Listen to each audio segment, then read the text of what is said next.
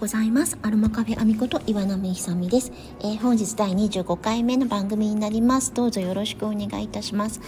えーと急に寒くなってまいりました。皆様あのー、お元気でお過ごしでしょうか？立科町だいぶ寒いです。そんな感じでえーとリンゴの方は今七色にちょびっとオープン箱が出てるぐらいで今ネットの方も在庫なしでジュースしか上がってないですけど、まあ、よろしかったらあのご購入いただければと思います。えーと明日明後日ですね21日の午前中にフラオさんとちょっとあのー、リンゴのレシピのお話をするコラボをする予定でおりますので、えー、収録終わりましてアップする時はまたご連絡をさせていただくような形になると思いますどうぞよろしくお願いいたしますえーとあとね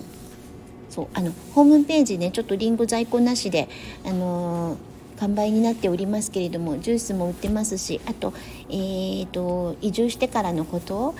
例えばあの星の子供とリンゴの木のお話とかブラジルの、えーと、子供たちにリンゴの木に名前を付けてもらったり絵を描いていただいたりとか立科町のお子さんたちに絵を描いていただいたりとかそんな経緯なども、えー、ホームページに出てるのでもしよろしかったらなんとなく、えー、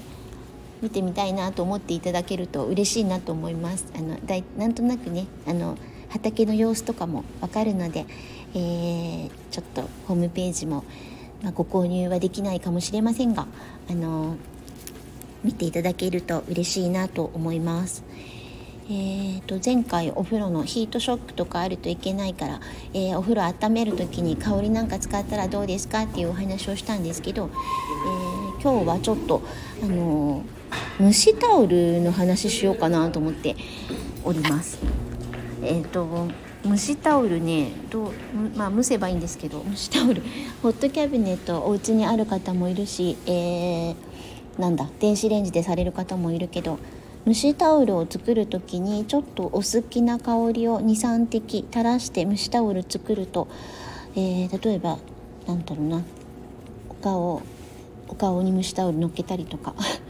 する時にもいい香りがするのでお花に近いので、えー、ぜひお好きな香りがいいと思うんですけどそういうのもちょっといいなと思います。えーと、お家で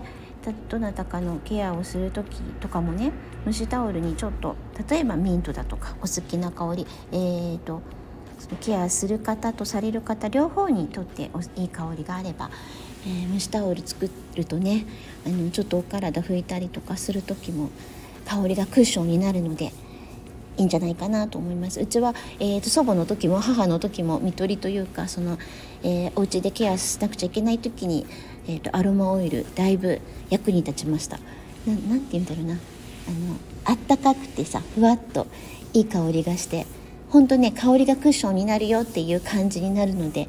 もしそういうのご興味ある方は一度やってみてください。とてもあの気持ちの良いアロマ蒸しタオルで